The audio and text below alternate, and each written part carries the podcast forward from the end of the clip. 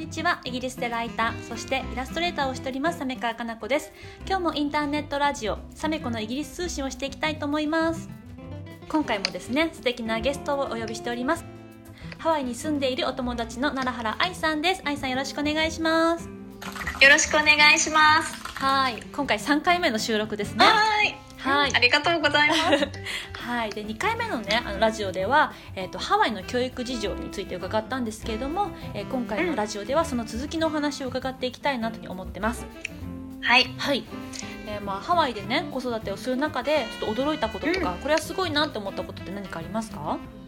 はい。あのハワイ独自だなと思ったのが、やっぱり公立の小学校にね子どもたちを通わせてるんですが、うん、その学校の授業の一環としてハワイアンスタディっていうハワイの文化を学ぶ授業があるっていうところはすごい驚きました。すごいえどんなことを学ぶんですかそれって？うん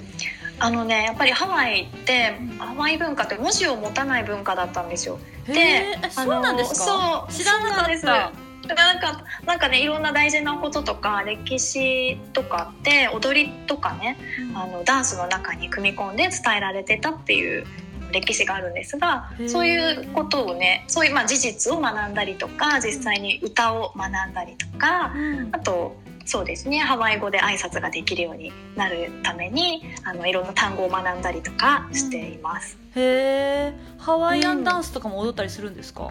うん、うん、フラダンスみたいなのをねみんなで練習して今度5月にあの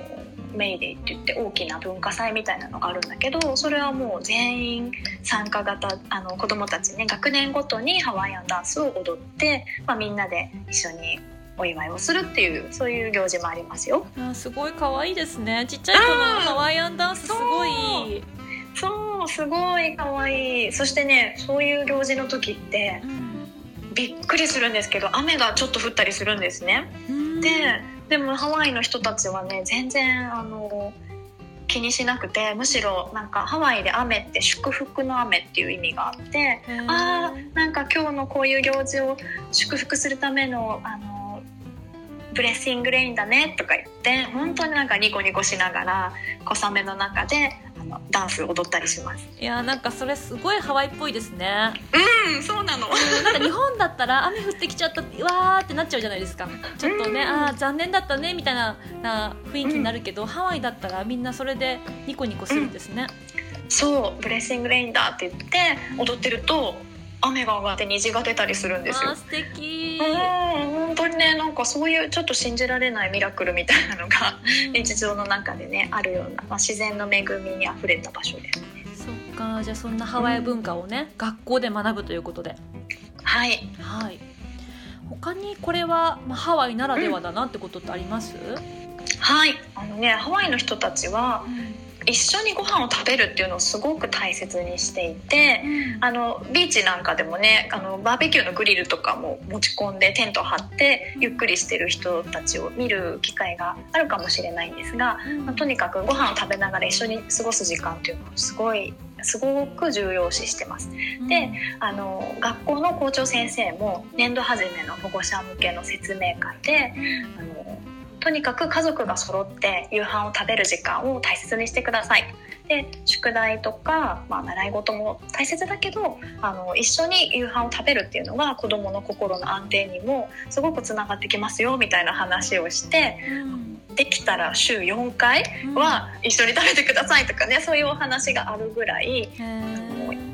一緒にご飯を食べる時間っていうのを大切にしてますね。えー、素敵ですね。ハワイってお花っていう言葉あるじゃないですか。家族っていうね、うん、やっぱりそういう言葉がね大切にされるぐらいだから、やっぱりそういうふうに家族のね時間とかすごく大切にされてる場所なんですね。うん、そうですね。みんなやっぱり家族でそのクオリティタイプも過ごすご飯もそうだし一緒に海に遊びに行ったりとかあの、まあ、外でのんびりピクニックをしたりするとかそういう時間とても大切にしている感じがしますね。うん、なるほど、うん。あとは私が個人的に聞きたいのは、えっと、愛さんってね、うん、ニューヨークでも子育てされててで今ハワイでも子育てされててその、はい、ハワイとニューヨークのねここが違うよっていう子育て事情ありますか？そうですね、まあ、私のね主観的な考え感想になってしまうんですが、うん、ニューヨークはやっぱり成功を目指してる人とか、こう目標があってそれに向かってもうとにかく頑張ってる人が多かったような印象があります。なのであの、まあ、子育てに関しても教育熱心なあの親が多くてですね子供に関してもなんかう頑張りなさい。っていうような感じで接してる人も多かったような感じがあるんですが、ハワイの方がもうちょっとリラックスして、うん。さっき言ったクオリティタイムを一緒に過ごすこととか、うん、あのまあ、自然を楽しむとか今の幸せをすごく大切にしているようなそんな印象があります。そっかじゃあこうねいい学校に行くとか競争にこう勝つとかっていうよりはハワイはもっとどちらかというと、うん、その家族の時間をね優先したりとかもう自分の幸せにこう割とフォーカスしてる、うん、そうですね。感じなんですね。うん、はいで最後ですけれども、えーと、私が聞きたいことがありまして、はい、はい、じゃじゃん。えーと、働き方のことについてもハワイの事情を聞きたいんですが何かこう特徴ってありますか、はい、えー、ハワイに来てねびっくりしたことの一つがリタイア組、うん、若くしてリタイアした人たちが割といるっていうことなんですね。うん、でうん20代前半ぐらいで起業して、うん多分10年ぐらいかけてかな成功してもう仕事をその例えばフルタイムで会社に勤めて勤務してますっていうタイプじゃない人たちがすごく多くって、うん、あまあすごく多くはないかもしれないけどあのそういう人たちに出会う機会もあって。うん、あの私たちよりずっと下の年代であってもいやもうセミリタイアなので働いてないとか、まあ、ちょっと気が向いた時だけ自分の持ってる事業のマネジメントをしてますみたいな、うん、あのそういう保護者がいたりしてすごい。いろんなうんなんか働き方の多様性っていうか生き方の多様性みたいなのを感じることがありますね。私今まで生きてきて、うん、自分と同年代の方でリタイアしてますって会ったことないんですよ。ああねそうなんですよ。なんかニューヨークにいた時、うん、もう私自身もそういう人会ったことまあ住んでるエリアとかによるんだろうけどね、うん、直接知り合いになる機会はなかったんですが、うん、あの例えばハワイで子どものスポーツ習い事の、えー、野球とかねサッカーのスポーツチームのコーチとか話をしてみると、あのこの人ねすごい3時とか4時夕方3時とか4時の子どもの、うん練習に絶対いるんですよ。でどんな仕事してるのかなと思って なんか「何してるの?」って聞くと「いやいやもうリタイアしてるから働いてないんだ」って。すごい。方だったりとか。